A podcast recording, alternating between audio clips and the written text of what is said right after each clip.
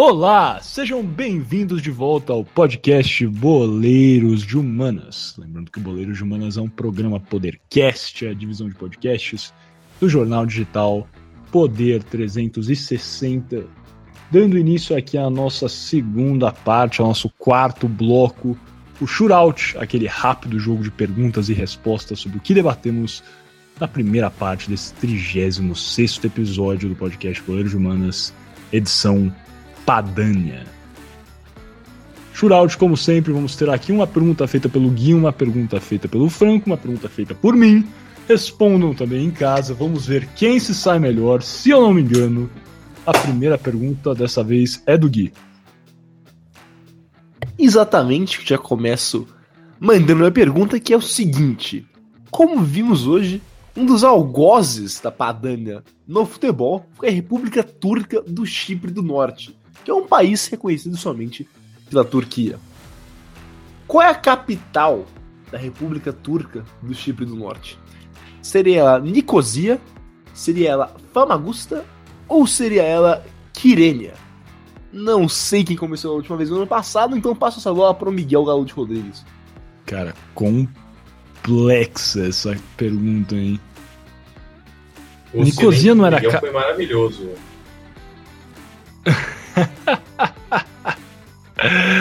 Cara, eu achava que Nicos... Nicosia era. Eu tô em dúvida agora. Porque na minha. Eu, eu jurava que Nicosia era a capital do Chipre efetivamente. Agora não lembro. Difícil isso. Enfim, eu, eu vou de Nicosia que é a única que eu reconheço. As outras duas eu não, eu não reconheço, então eu vou de Nicosia. Muito bem. Gabriel Franco, seu parecer sobre o assunto?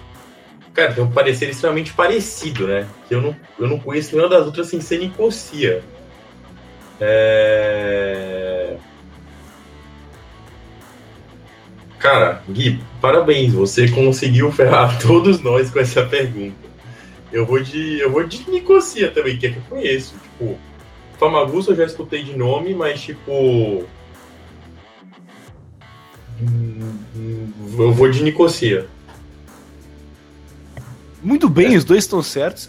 Esses dois estão certos. É Nicosia. Eu poderia ter colocado Nicosia do Norte, mas ficaria muito fácil, porque Nicosia é, a, é dividida é, entre, entre, entre a República Turca do Chipre do Norte e a República do Chipre é, com a parte, digamos, sudeste, talvez sendo do, da República do Chipre, e a parte noroeste sendo da República Turca do Chipre do Norte. É, é uma das poucas capitais divididas até hoje, com uma zona demilitarizada entre as duas, com difícil acesso de uma para a outra, é devido a, bem, ao conflito congelado que existe na ilha, que é bem pouco bem pouco falado, na verdade. Eu aprendi sobre isso há pouco tempo e, e me impactou bastante. Por isso, eu incluí a pergunta quando eu vi que a República Turca do Chipre do Norte enfrentou e ganhou da Padania é, diversas vezes. Realmente bem, bem pouco conhecido esse conflito né, entre. Uh, dentro do, do, território do Chipre, né, entre gregos e turcos. Bastante relevante também, na verdade. Outro possível tópico futuro aqui no podcast Boleiros Humanos. Sim, acho que a próxima agora é do Franco, é isso mesmo?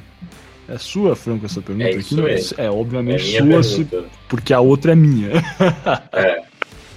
Bom, mas a, a, minha é mais fácil, né? Não vou, não vou ficar apelando pra. Aí depois o cara fala que eu, que eu tô em último, não sei o quê. Mas é porque, ó, olha, olha, olha a minha pergunta, como a minha pergunta ela é soft comparada às dos demais. Qual time de fora da Padania é o maior vencedor da Liga Italiana? A. Provercelli, B. Napoli, C. Roma ou D. Lazio? Bom, vou começar abrindo pro Gui a pergunta. Meu Deus, essa essa tá difícil, cara. eu, eu acho que não é o Napoli. Eu acho que eu espero que não seja o Provercelli. Então, entre os times da capital Roma e Lazio. Ah, eu vou chutar C de Atlético Mineiro, Roma. Miguel?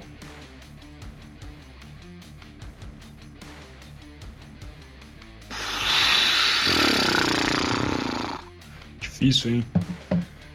Cara, efetivamente eu sei que quem tem muito título italiano é o Genoa Cricket Club, sabia dessa? Cara? O Genoa tem nove títulos italianos. Faltava um título para conseguir uma estrela. Quem sabe algum Quarto maior vencedor. Exato. Genoa, gigantesco.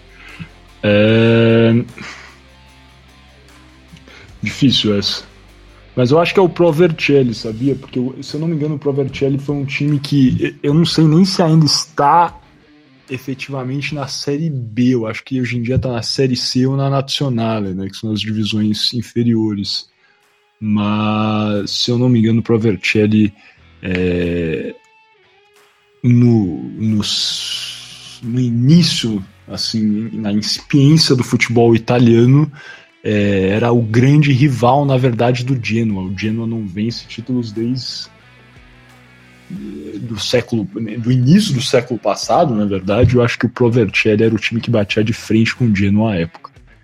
Se eu não me engano. Vou de Provercelli porque eu também acho que Napoli tem poucos títulos, Roma, Lazio também, se eu não me engano, não passa de Lazio acho que tem 3, 2, Roma 4, 5, coisa do tipo. Provercelli é a minha decisão final. Cara, muito bom. O, o Miguel trouxe aspectos muito bons. É, o Provercelli, na verdade, ele tem sete títulos italianos, enquanto o Napoli tem dois. A Lazio, se eu não me engano, tem um e a Roma tem três. É... Então, tipo, a resposta seria Provercelli se Vercelli não fosse uma cidade da província da Padania. A resposta certa é a letra C. Roma. Caramba, não sei. Falei, falei na na geografia, cara. Esse foi o problema. Não, mas é foi, foi pegadinha, cara. Parte, Gui acertou cara, essa daí, parte. então, faz parte.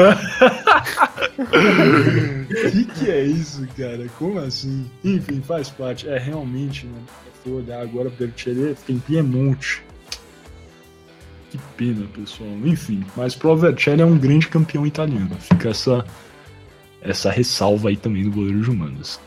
Agora, passando a minha pergunta, terceira e última pergunta, também relacionada à CONIFA.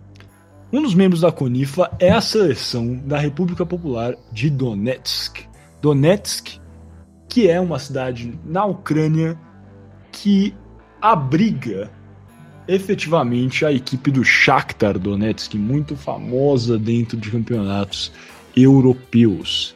E muito embora a equipe não mande seus jogos na Donbass Arena, que fica em Donetsk, devido, devido a um conflito na região, a equipe ainda assim é baseada nesse espaço. Ontem, dia 11 de janeiro de 2022, esse programa está sendo gravado no dia 12 de janeiro, o Shakhtar Donetsk acertou a compra do jogador brasileiro David Neres por 15 milhões de euros. É, é, muito relevante lembrar isso porque o meu clube, São Paulo Futebol é, Clube, recebeu pelo mecanismo de solidariedade quase 3 milhões de reais por essa venda. Sempre bom lembrar e puxar a sardinha para o nosso lado. Mas, efetivamente, a pergunta é simples e sobre o Shakhtar Donetsk com a compra de David Neres, quantos brasileiros passam a fazer parte da equipe de Donetsk? São 10 brasileiros na equipe, 11 brasileiros na equipe, 8 brasileiros na equipe ou 12 brasileiros na equipe? Franco, vamos começar por você, cara. Cara, boa pergunta, gostei da pergunta. É... É... Eu sei que são muitos, cara. Eu sei que tem o TT, tem o Maicon que jogou no Corinthians, Marco Antônio que é volante, tem o zagueiro Vitão. É... Eu vou de letra A, 10 atletas. 10 atletas brasileiros. E você, Gui, seriam 10 11, 8 ou 12 brasileiros após a compra de David Neres pelo Shakhtar. Olha, eu sei uma quantidade absurda de brasileiros. Eu vi um jogo uns anos atrás. Eu não acompanho muito o Shakhtar Donetsk, mas eu vi um, um, Acho que era semifinais da Europa League, uns dois anos atrás, entre o Shakhtar e a Inter de Milão. E eu achei assim, inacreditável o número de brasileiros. Então eu acho bem possível que seja um time, o de 11 brasileiros. Os dois estão errados. Efetiva. É, a, a, verdade é que vamos, vamos dar um meio certo pro Gui. Eu vou falar por eu já sei Eu já sei o que aconteceu porque o Gui não acertou. Ele começa com J. Exatamente. Então, é, na verdade, são 12 brasileiros. David Neres vai ser o 12 brasileiro nato a jogar pelo Shakhtar Donetsk. No entanto, o Júnior Moraes, brasileiro naturalizado ucraniano, também faz parte da equipe do Shakhtar. Então, sim, temos 12 brasileiros, só que são 11 brasileiros e um naturalizado ucraniano. Pode ser um meio certo pro guia aí, cara. Vamos, ser bonzinho nessa e dar um meio certo. Mas se o David Neres vai ser o 12 brasileiro aí no Shakhtar Donetsk, que foi a nossa torcida para que o David Neres jogue bem, retome o melhor futebol agora na Ucrânia. Acho que é isso. Quem ganhou essa? Eu acho que ficamos empatados. Acho eu ganhei com 1.5 aí. Eu acho que é. Ah, tá. É, se a gente for realmente. É, tá, tá bom. O Gui, o Gui ganhou meio certo aí. Pode ser. Tem testes desempate. Eu, eu, eu, quero, eu quero retirar esse meio certo agora. ai, ai, enfim. Vamos fechando esse quarto bloco aqui do podcast Poeiros Manos e passando para o quinto e último bloco desse 36 episódio, As Alternadas.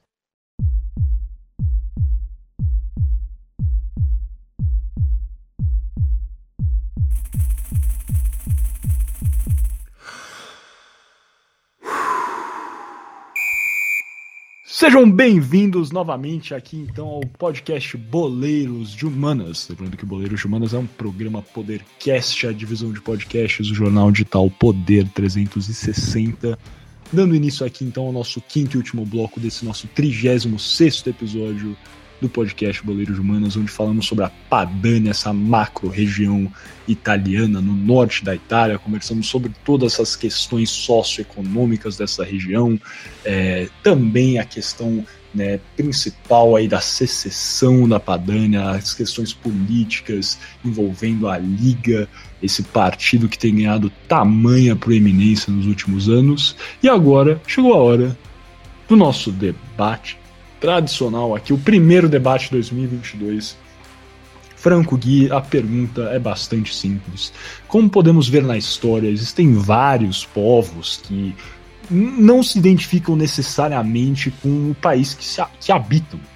E nesse episódio em si, falamos brevemente sobre os arameus e punjabis, né, diásporas que têm seleções que disputam é, competições CONIFA, é, vocês acham que a FIFA, no caso, deveria permitir que seleções de povos, de etnias, como é, seleções é, né, que, que realmente exercessem esse papel de seleções oficiais habilitadas para disputar Copas do Mundo e competições continentais como a Euro, a Copa América, a Copa é, das Nações Africana, etc é, seria o caso de talvez permitir que estes é, povos, realmente essas etnias, também exercessem né, esse, esse direito é, de fazer parte da FIFA.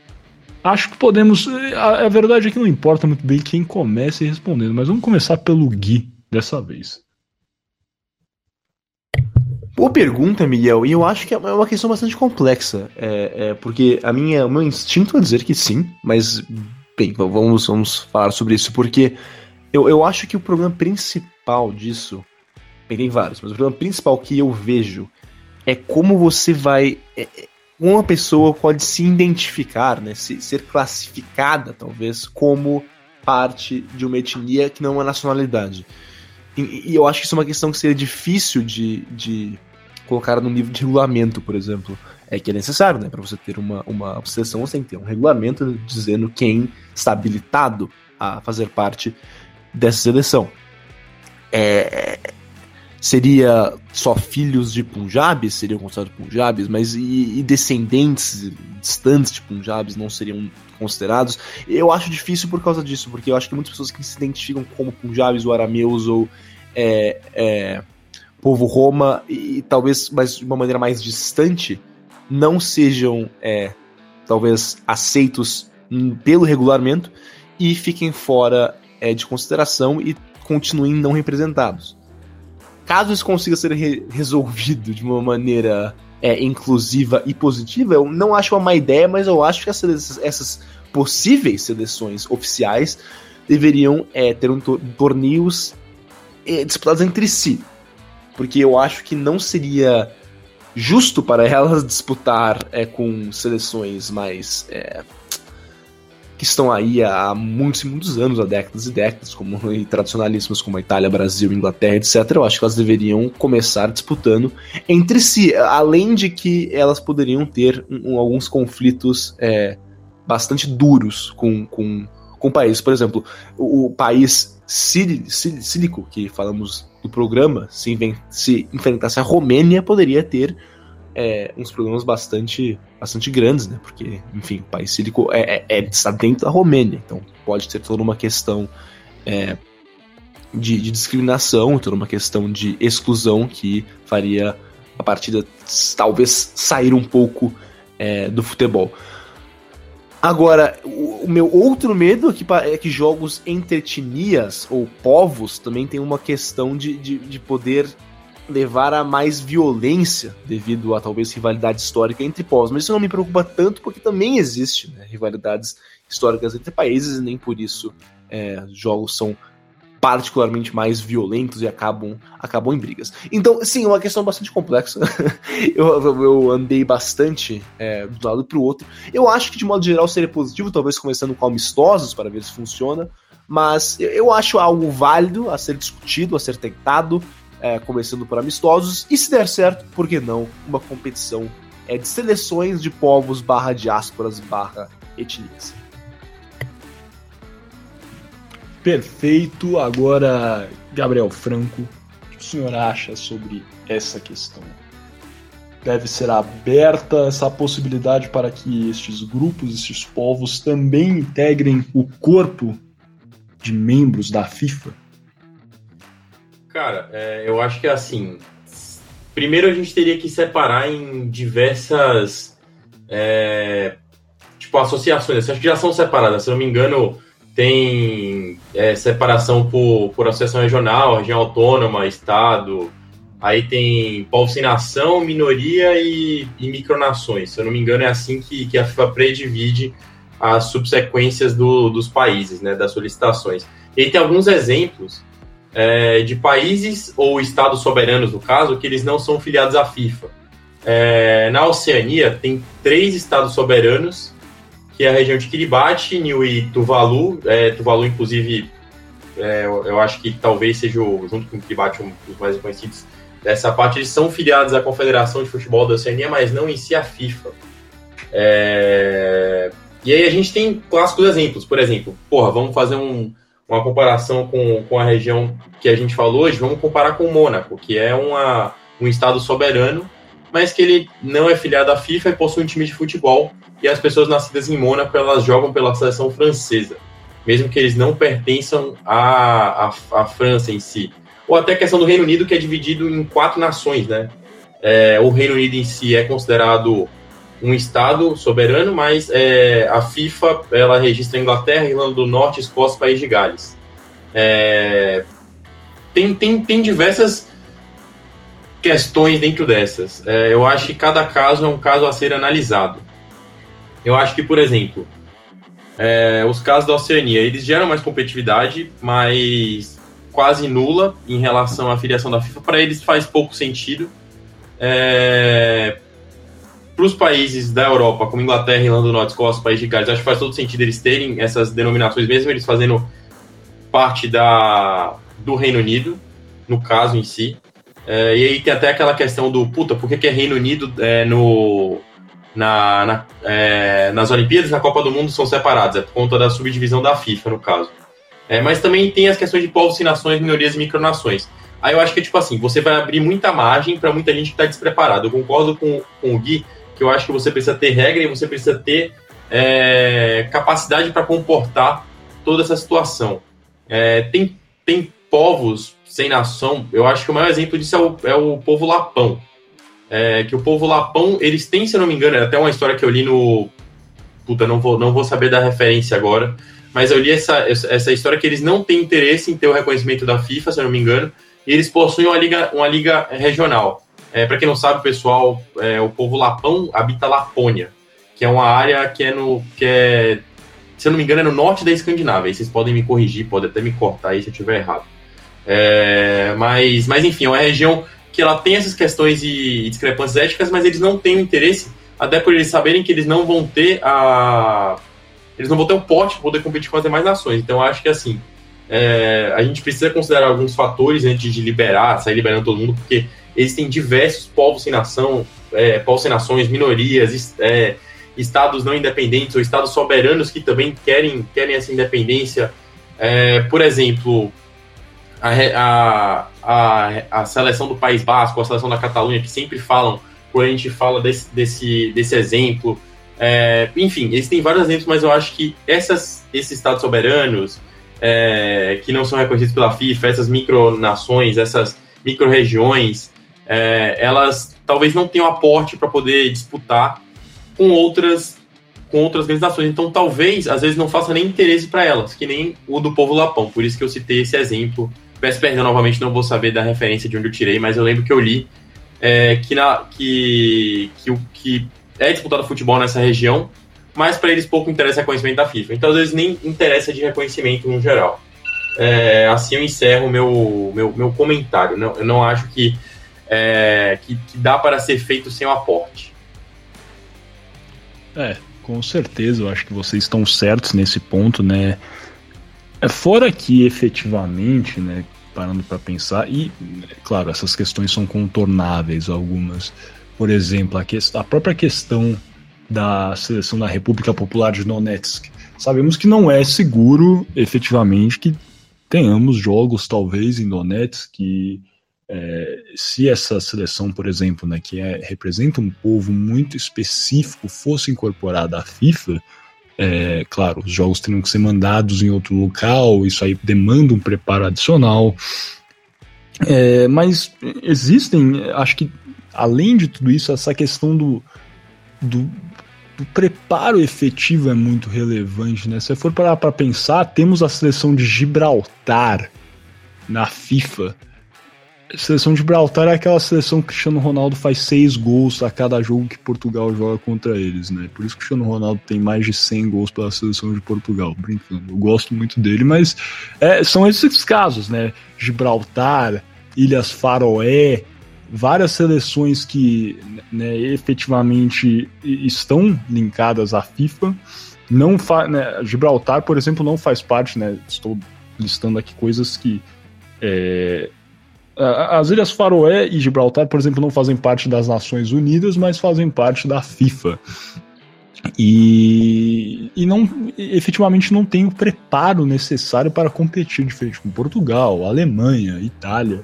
Tanto é que nunca se classificam para a Copa do Mundo, nunca se classificam para Euros. Com certeza é muito bacana para essas seleções terem esse contato com esses grandes jogadores, poderem jogar, né? Cara, com certeza quando Portugal vai jogar em Gibraltar, todos os jogadores ficam muito felizes ao ver o Cristiano Ronaldo, poder marcar o Cristiano Ronaldo, etc. É uma festa, realmente. Mas o ganho prático talvez seja muito baixo.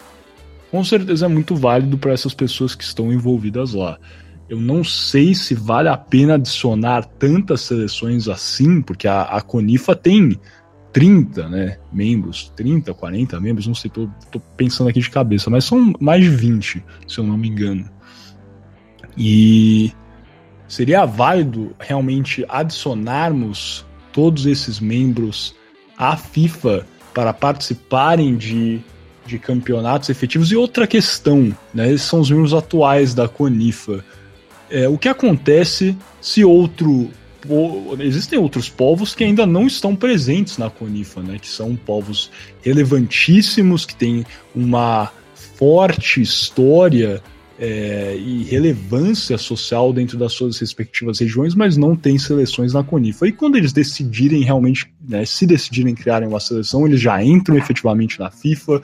Qual seria esse procedimento? Eu acho talvez problemático uh, adicionar estes grupos como seleções é, membros da FIFA per se. É, Gui Franco, mais alguma coisa adicionar para a gente fechar? Na verdade, eu tenho um ponto só, um, um, ponto que eu acho muito relevante que a gente acabou passando por cima. É, todos devem conhecer aquele meme que, inclusive, eu vou, vou até saudar o Gui no caso, né, com ele, que eu acho que o Atlético Mineiro deveria, deveria seguir o exemplo da Austrália, é, sair da, que saiu da Oceania e foi buscar novos rumos na Ásia. Então acho que essa questão um pouquinho, né? Tipo, o, a competitividade ela é muito importante. Tanto que a FIFA ela faz esses, esses essas mudanças. É, ela tira a Austrália da Oceania e põe eles para jogarem a competição da Ásia porque eles estavam se classificando é, constantemente. Muito provavelmente isso vai acontecer com a Nova Zelândia daqui a pouco. É, porque não dá chance para a seleção Tahiti, não dá chance para as outras seleções se classificarem para a Copa. É, na América, do Sul, a gente tem a grande. É, o, o, o, grande, o grande trio que é esquecido, no caso, que é a é, que é. Caraca, desculpa. É Suriname, é, Guiana Francesa e a, e, e, a Guiana, não é? Que, que, tá, que tá em cima. Perdão, minha geografia falhou monstro agora. Mas Guiana, são três exatamente. São as três que jogam na América Central, é, por conta de discrepância no nível de futebol também. É, a FIFA entende que ela, ele, a, eles têm. Eu não, eu não, sei se a Guiana Francesa chega a jogar, é, porque eu acho que é só um território que, que, que, que ele pertence a, a, outro, a outro estado, mas tipo, as outras duas elas disputam as competições da América Central. Então a FIFA ela já faz esses rearranjos é, automaticamente. E, e, eu acho que é, é, é complicado. Por que, que a Rússia, por exemplo, ela joga na Europa e não na Ásia, sendo que 90% do território russo é na Ásia? Entre outras questões, assim, que a FIFA já faz esses rearranjos. Então, eu acho muito complicado é, você pegar e apenas aglutinar essas seleções ou essas, essas tendências de esses, essas possíveis futuras seleções, visto que não existe aporte para isso. Guilherme Ribeiro Paturi. Eu não tenho nada a adicionar. Vocês já falaram bastante do que eu estava pensando aqui e por mim já podemos terminar.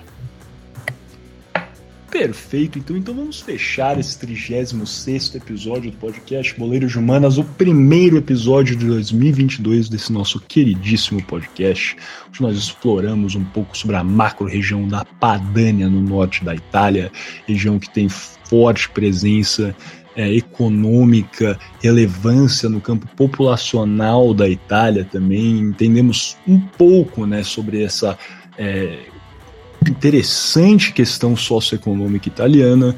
Conversamos também sobre a política interna da Itália, entendemos o que é a Lega, a Lega Nord, esse partido é, de direita no norte da Itália que tem ganhado tração nos últimos anos e defende, né, embora talvez não de forma tão fervorosa nos últimos anos, a secessão da Padania, a criação de uma Padania independente do restante da Itália. Conversamos também sobre o futebol padano, também passamos um pouquinho de tempo falando sobre a Conifa e tudo que é essa relevante confederação de nações e povos que não são reconhecidos pela FIFA. Sem mais delongas, convido vocês sempre a pesquisarem mais sobre o assunto, deixarem os seus comentários positivos ou críticas aí embaixo, curtidas ou dislikes e compartilharem, como sempre, o podcast Boleiros de Humanas com todos os seus amigos, familiares e entes queridos. Muito obrigado, conto com vocês e até a próxima.